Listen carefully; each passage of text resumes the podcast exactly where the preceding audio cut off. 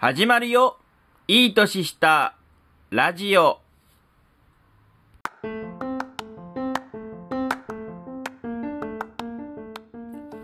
皆さん、やろう始まりました。いい年したラジオ、シャープ8。パーソナリティのいい年した野郎です。今回もよろしくお願いいたします。この番組は、ラジオパーソナリティで生きていきたいと目標を立てた私、いい年した野郎が送る好きなもの、推しを好きな媒体、ラジオでありのままを伝えるラジオプログラムです。今回、シャープ8をお送りするわけなんですが、前回のシャープ7が6月の中旬配信ということで、約半年間間を空けてしまいまして、誠に申し訳ございません。まあ、私事の都合でですね、えー半年間ちょっと空けてしまいまして、まあいろいろ今年はね、もう年末近いところなんですが、まあいろいろありまして、えー今、えー久々にラジオを、えー撮っております。そして昨日ね、えー土曜日にラジオを撮るっていうことを言ってますので、これ本当に12月11日日曜日に、えー撮ったものを、えーお届けしております。まあ、ありがたいことにね、あの、ラジオを配信しますって言ったらね、いいねをくださったり、あの、ラジオ聞いてますって言ってくれる人もいるっていうのが本当に嬉しくて、ね、こんな誰かわかんない素人のラジオを、えー聞いてくれる人が一人でもいることはすごく嬉しいですので、えーこれからも本当に時間を見つけて、ね、本当は週に、ね、1回2回とかやりたいんですが、まあ今はまた不定期という扱いで、ただやっぱりちょっと年末ね、今年はあともう1回ぐらいは配信できればなと、まあ2回はやりたい。1回はちょっと配信考えようと思っておりますので、えー聞いていただければと思います。まあ今回はその半年間間空いてた時何してたかっていうのを、まあ、お話ししつつ、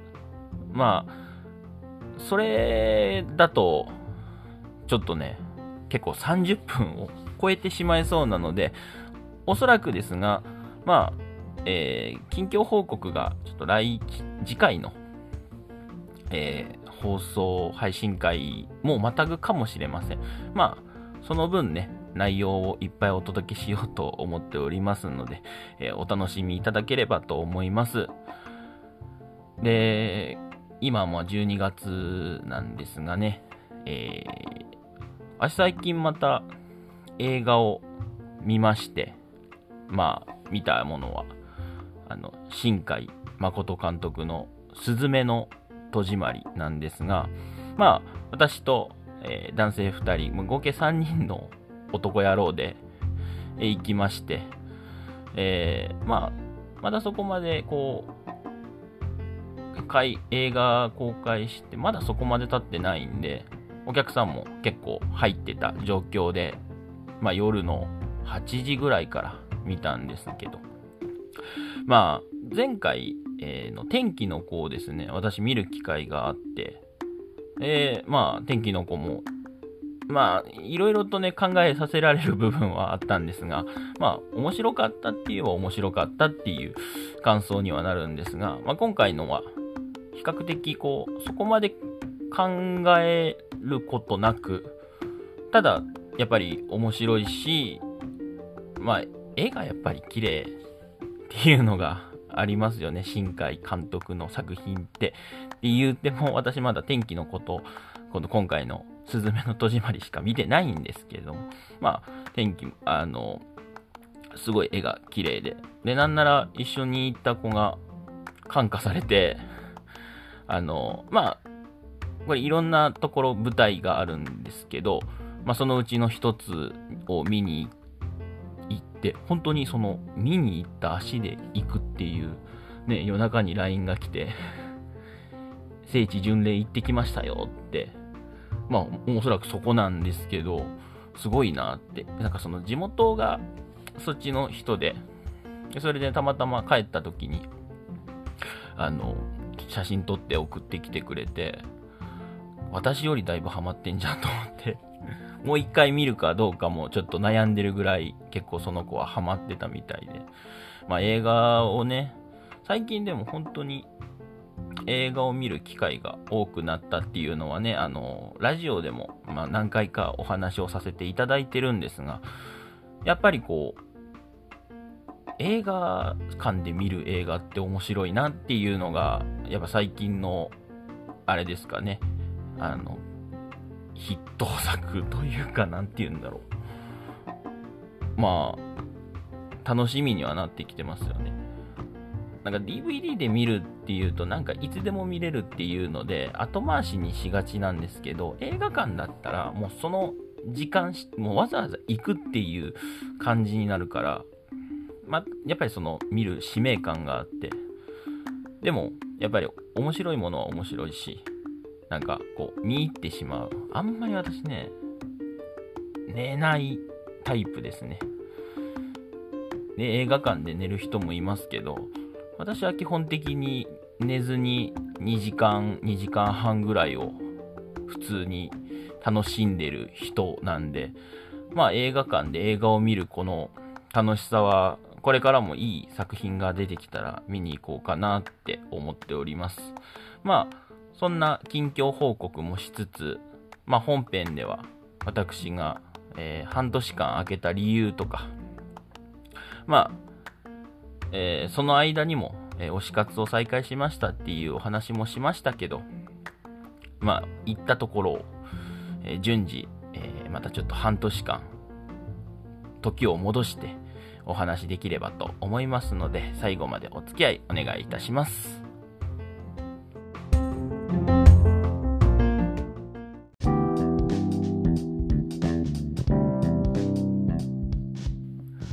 まず、私の近況報告から、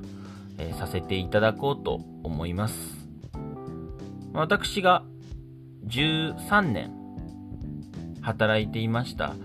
お仕事がですね、えー、9月をもって閉店しまして、まあ、実際お店を閉めることになりまして、13年、まあ、夜勤で働いてたんですよ。日付が、日付が変わる0時から朝の9時まで働いて、で、まあ仕事終わったら寝るか、遊ぶか、ね、遠征行くか みたいな感じの、まあ、動き方をしてたわけなんですよ。で、深夜って結構ね、本当にね、動き方が難しくて、こう、みんな、みんな深夜だったら、そりゃ、動ける、遊びたりみんなでするけれども、基本的にやっぱり日中仕事が多いから遊ぶ人もいない。だけどねずっと寝るにもなんか寝すぎて辛いみたいなのもあるし正直その深夜の動き方っていうのは13年やってきても慣れたじゃ慣れたんだけど正解がまだいまいちわからない。ただ唯一正解だって思うのは、やっぱり仕事が終わってから遠征に行く、その、その順順路というか、その、行動の一連はもう素晴らしいなって思って、朝9時に仕事終わって、もう店出て、で、家戻って、もう支度も全部取りに行って、着替えて、で、電車乗って新大阪まで行って新幹線に乗って昼過ぎに東京着いてでイベント見に行くみたいな。そういうのがねあのできるのはねやっぱりね深夜ならではでね良かったですよ。あのー、今まあ実はありがたいことに今日中のお仕事をまたしてましてまあ、ただそれが前のお仕事とはまた違う職種なので、これまた覚えないといけないことがいろいろあって、まだできて、そこまで経ってないお店なんですが、もう今もうずっと勉強してて、あの言葉で教えられたり、その、紙で書いてるものを教えられるより、やっぱりこう、実践実践、お客さんと向かい合って実際やっていった方が、いかにどうスムーズに対応できるかとか、そういうのがね、やっぱりわかるからね、今がすごい楽しい。まあそういう、えー、生活を送りながら、実はあの、そのオープニングで話した、あの、すずめの戸締まりも一緒に今働いてること3人で見に行ってるんですが、まあ、そういう働く関職場関係みたいなのはね、あの、前の職場もね、楽しかったんですよ。ただね、やっぱ最初の頃はすっごい嫌だった。本当に反りが合わないやつとか、私を嫌いっていうやつもいたから、まあそれはもう、あの、過去の話なんで別に。いいんですが、まあ本当に喋ることを、人と関わることを嫌ってた、どっちかっていうと苦手にしてた、その、1年目はそうだったんで、本当にもう、人との関係を作るのが怖くて、も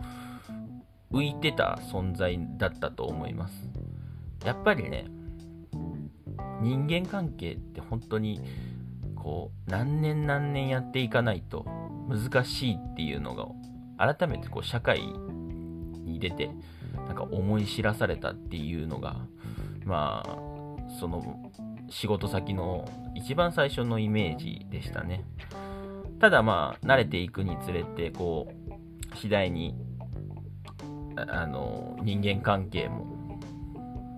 着々とできていき、まあ、あの、すごく、まあ、なんでしょうね。柔らかく言えば、こう、愛される、いじられるみたいな、まあ、これは人の捉えようなのでね、私は結構ポジティブにも考えてるんですが、まあでも結局その、そういう風に愛されてる方が、まあ何かしらとね、あの人間関係が良好に行くんじゃないっていう覚え、学びましたし、で、その9月末で亡くなったお店に行った時も、最初はすごい人間関係怖かったんですけど、まあ、着々と、こう、いろんな話してね、もう朝の人と話す内容なんてほぼジャニーズの話しかしてないですからね。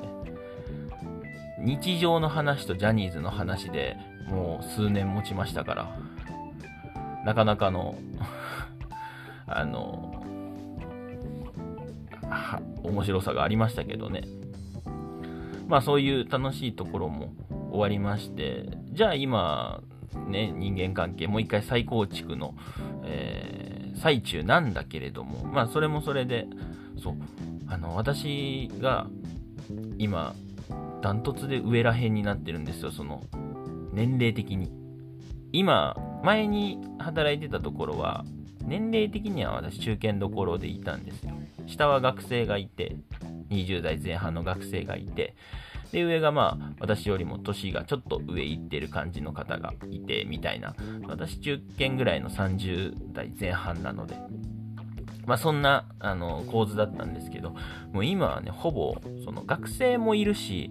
えー、まあ23、4とか、そこら辺が結構多い職場で、なんならその30代超えるメンバーが本当に片手で数えれるぐらいの、えー、人間しかいない、みたいなところなんですけど、まあ話とか、ジェネレーションギャップとかもね、やっぱね、10空いてるとね、あるし、まあ、やりづらくない、ありがたいことにやりづらくはないんだけど、みんな、こう、フレンドリーに優しくあの対応してくれるから、そういうのはすごく嬉しいけど、もうね、やっぱりね、勉強することいっぱいあるよ。やっぱりね、同世代と話してる時の方が、そりゃね、わかることが多いけど、やっぱりその下の世代と話してることは本当に勉強になるし、わかんないこともまだまだいっぱいあるし、私はその知らない部分とかが結構偏りすぎてて、結構なんかいろいろと教えられたりする部分もあったり。で、なんかね、その後、まあ、後輩って言ったら違うのか。同じまあ日に働いてるわけだから、まあその、最近、一緒に仕事をした子が結構その、みんなのことをこうまとめたいい感じで、こう飲み会というか、ご飯会みたいなのを開いてくれたりとかして、なんか、すごいありがたいなって、絶対自分じゃそれを開けないから、なんかそうやってやってくれるのはすごく嬉しいなって。私ね、それは嬉しいんだけどね、その、飲みの席で、飲みの席じゃなくてもいいんだけど、私ね、対1とか、そう、3人で話すとかだったらまだ大丈夫なんだけど、なんかね、4人以上になると、異様にね、私喋らなくなるんですよね。なんか団体行動がそこまで好きじゃないっていうのも実はあの昔からあって、それはね、未だにまだ克服できないところがあるんですけど、団体行動はね、本当に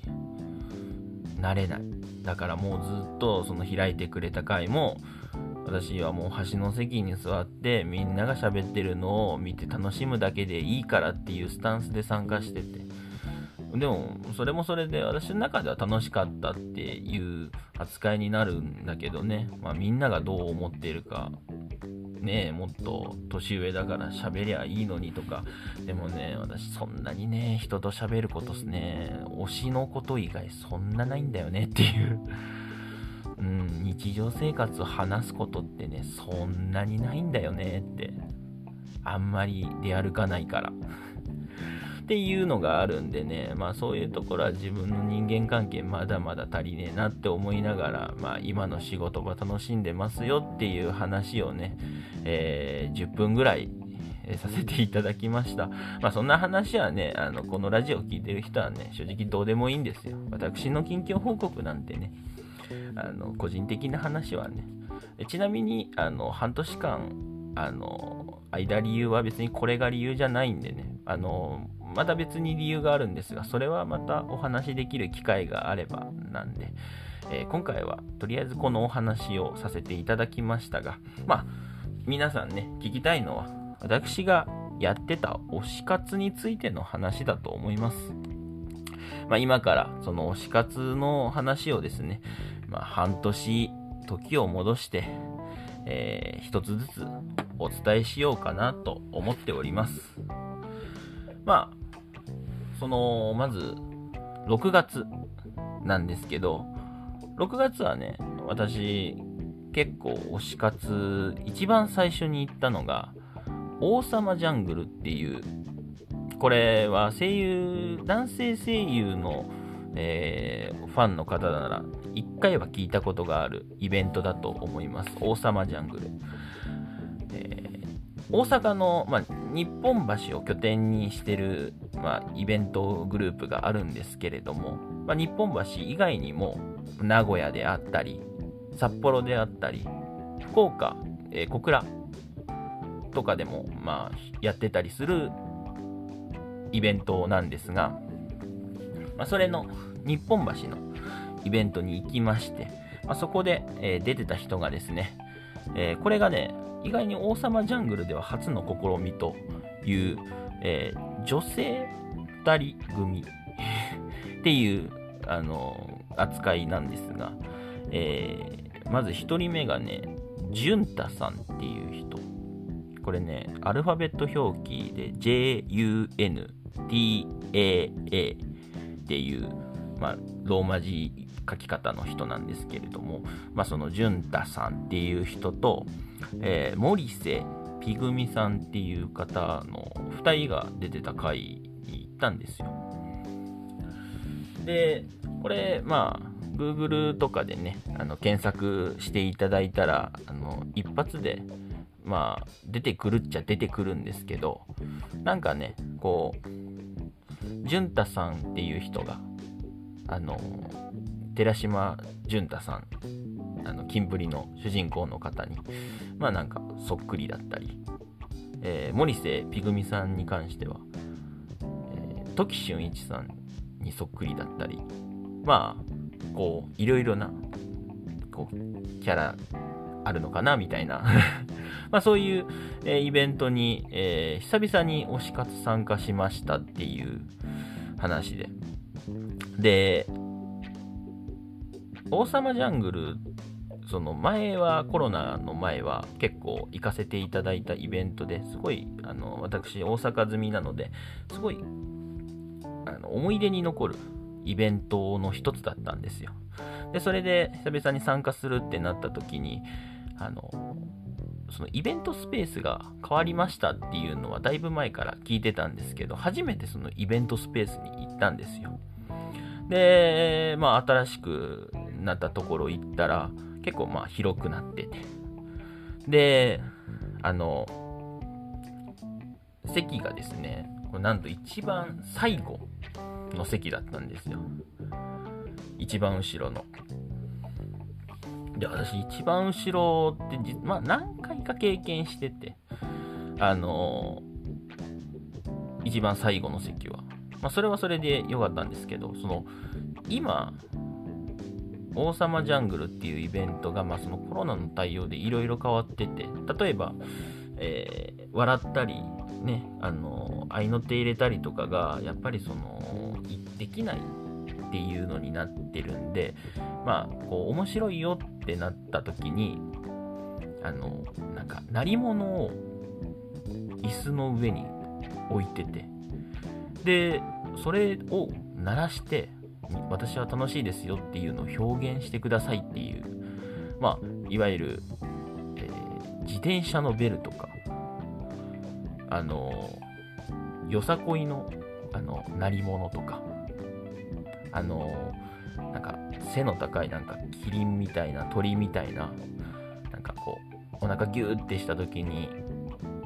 変な音鳴るやつみたいなのがいろいろこう置いてたりして、で、それで、まあ、やるみたいなのを、そこで初めて、あの、あ、そういうルールになったんだっていうのを知って、まあ、その、イベント、本番は、あの、楽しく見せてもらったんですけど、で、いざ、その、王様ジャングルの、その楽しみの一つで、その声優さんと近くで触れ合えるっていう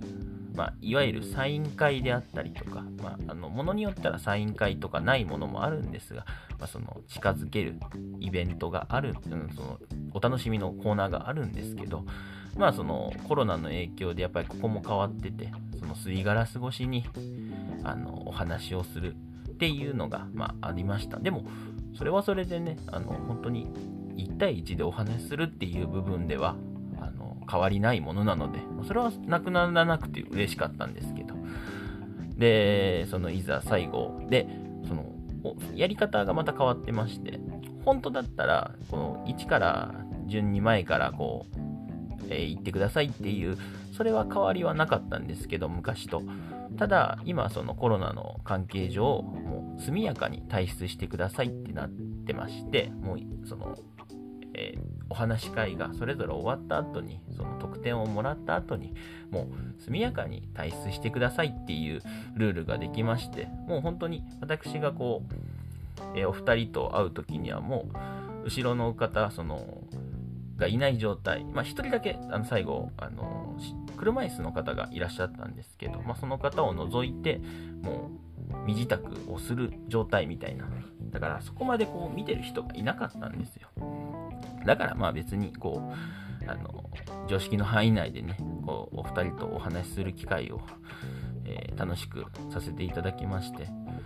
あの、はじめ、久しぶりの、あの、推し活にしてはすごく面白かったなっていうのが、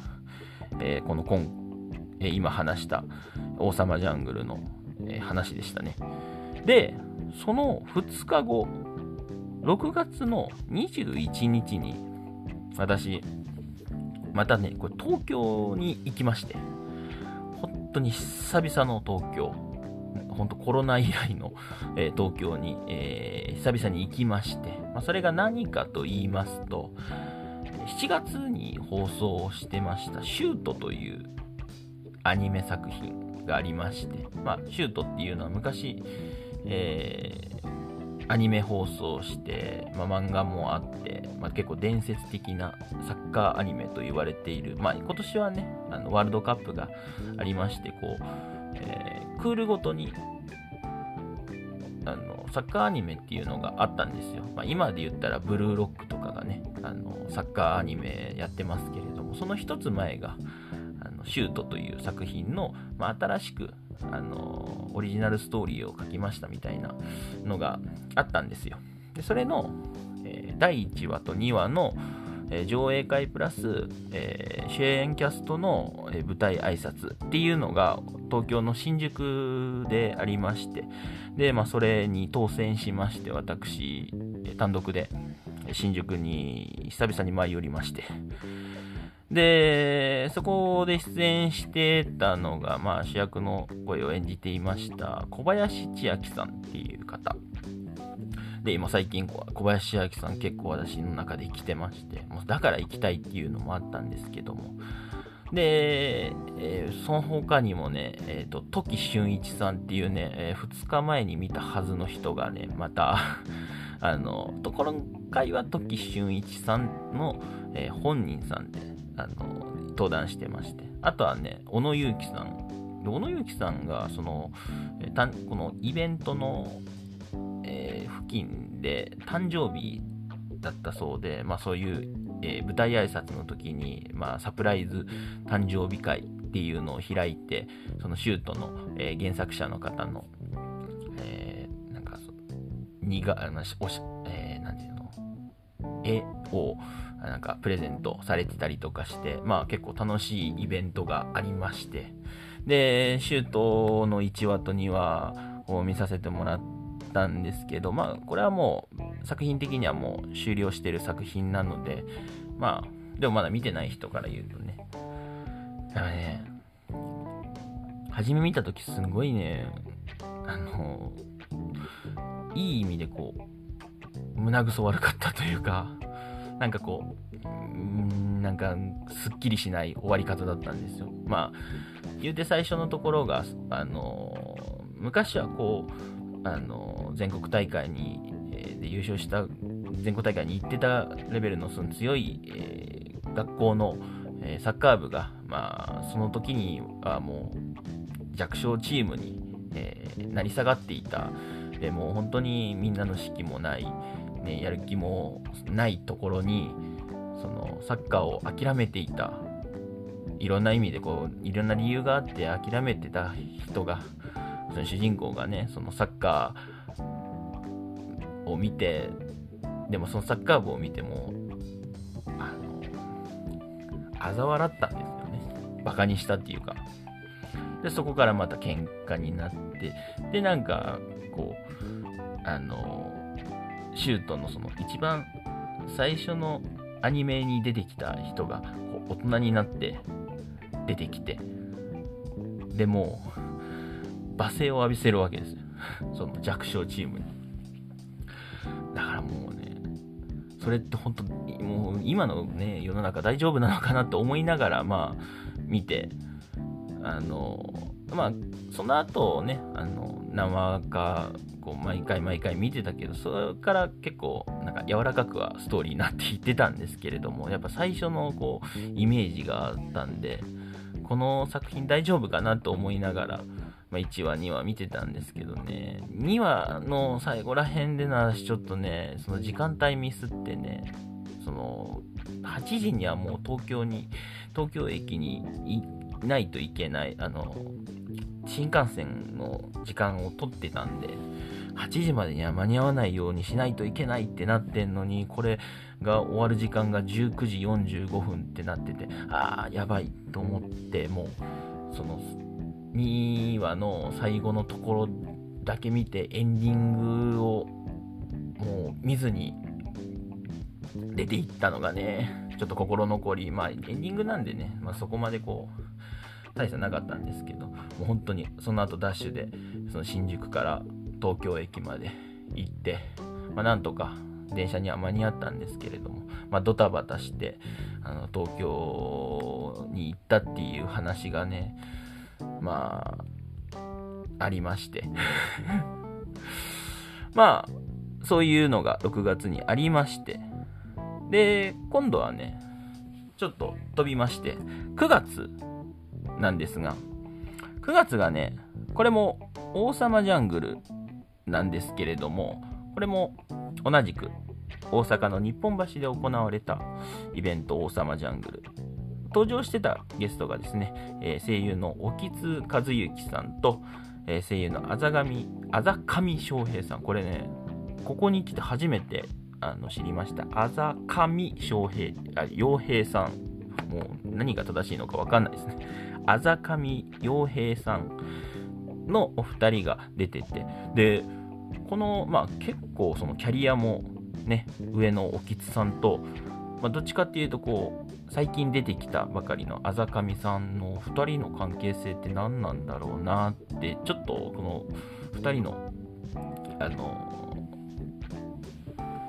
出演が意外だったんですけど、まあ、いざ蓋開けてみたらあのゴジラの話ばっかりしてましたね。まあ、ゴジラとかモスラとかそういう、えー、特撮系の話が、まあ、お二人お好きだったということで結構もうその話をねしてたんですよ。でねこのね本当にこれ言ってよかったって思ったのが王様ジャングルっていうのがあのそのお二人で話すトークパートっていう部分とやっぱり声優さんなんで、えー、朗読をしてるんですよ。で、その朗読が、まあ、書き下ろしのショートストーリーを書いてるんですが、えー、その2部に私参加したんですけど、その2部で発表されてた朗読劇が、私も過去一で面白くて、あの、昔からそのスタあの、えー、朗読のコーナーはあって、いろんな方の朗読の掛け合いとかを見せてもらってたんですけど、うまいっていうのはもちろん皆さん平等にあるんですけど、そのうまいプラス、本当にその、ものとして、脚本として面白い。脚本として面白いプラス、アドリブをいっぱい入れてくるっていうのが、その今回のおきつさんとあざかみさんの朗読はね、もう本当にね、群を抜いて1位で面白くて、本当に腹抱えて笑った。まあ、あのね、笑った、笑うのは嬉しい、いいことなんだけど、こう、ご時世上ね、でも、本当に笑いを止めることができないぐらい、あの、すごくいい作品だったな。これだけドラマ CD にね、あのしてほしいぐらい、その原音をっていうぐらいの、え、最高傑作を見させていただいた。これが一番やっぱり、あの、おきつさんとあざかみさんの、えー、王様ジャングルとしてはすごい印象に残ってる、えー、部分ですね。あの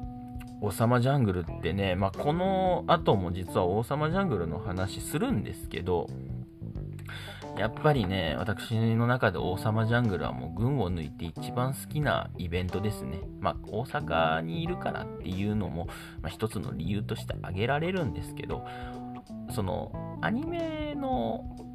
イベントとかももちろんそのシュートのね、舞台挨拶とかもそれもいいっちゃいいんですけれども、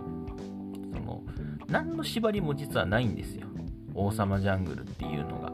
本当にパーソナルな声優さんの部分のお話を聞けるっていうのがあるんで、本当に私どっちかっていうとその声優さんのパーソナルな部分を見たくてイベント行ってるっていうのがあるんで本当に王様ジャングルとはすごい相性がその意味合いがぴったりしててだからこういう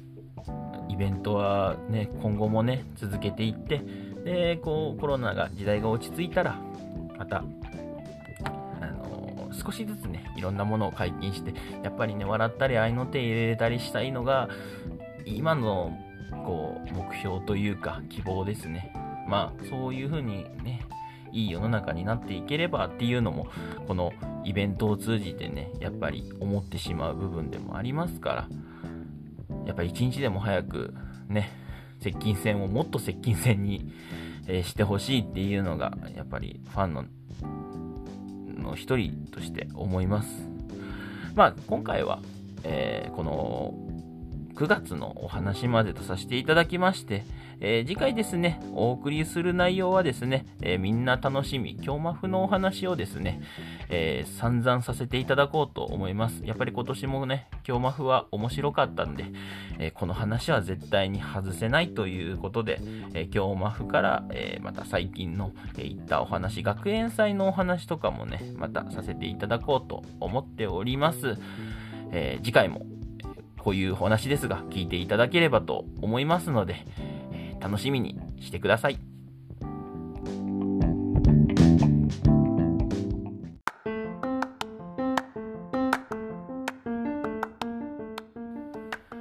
いい年したラジオ、シャープ8、エンディングのお時間でございます。今回は、私の推し活報告前編と、私の近況報告、個人的な報告ですね、えー、させていただいたんですが、その個人的な報告で話した、え、今の仕事先なんですが、今の仕事先が自分の家から電車で通うルートなんですよ。で、その電車乗って、で、最寄り駅からお店に向かう間に、スターバックスコーヒー、まあ、いわゆるスタバがですね、2件あるんですよ。で、私、恥ずかしながら、スタバというものを20代後半で知った人間で、遅咲きデビューでして、で、スタバに、まあ、興味はあったけど、そこまでこう、入る機会がなかった。で、たまたま、その10月に行った時に、まあ、時期がハロウィンっていうので、そのスタバがハロウィンフラペチーノっていう紫芋をベースにした飲み物を出してたんですよ。で私、その紫芋結構好きで、それが1日目、初日デビューみたいな時に、もうたまたま入ったんですよ。スタバに、フラット。で、スタバ買って、出勤前にですよ。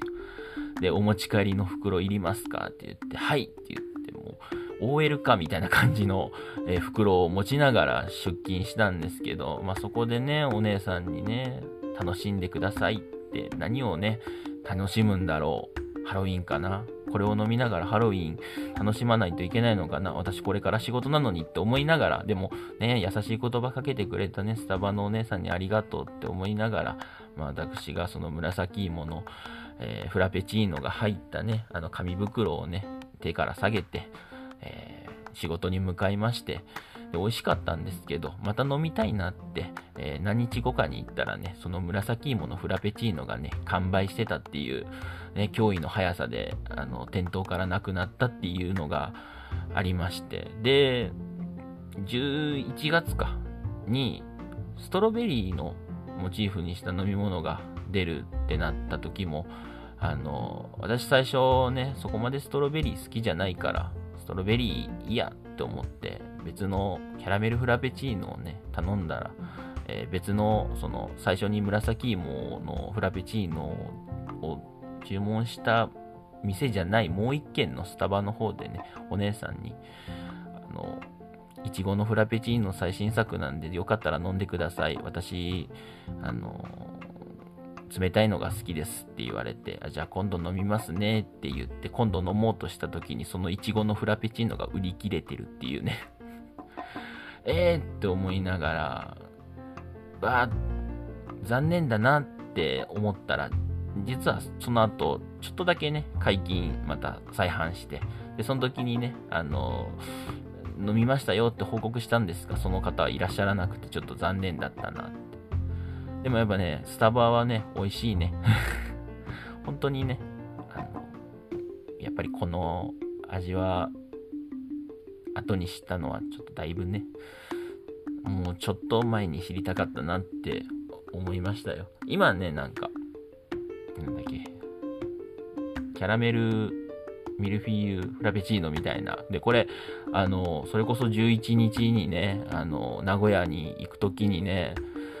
あの、飲んだんですよ、買って。また紙袋もらってね、その、近鉄特急乗りながら飲んで、もう美味しかったですよ。まあね、スタバをね、楽しみながら、私、今の仕事場を満喫しております。まあそんなこんなな、私のラジオ。番組では皆さんのメッセージやラジオの感想などを募集しております。受付フォームは私のツイッターをフォローしていただきたく思います。えー、私のアカウントは、いい年した野郎です。えー、アカウントは、えー、アットマーク、11104アンダーバー86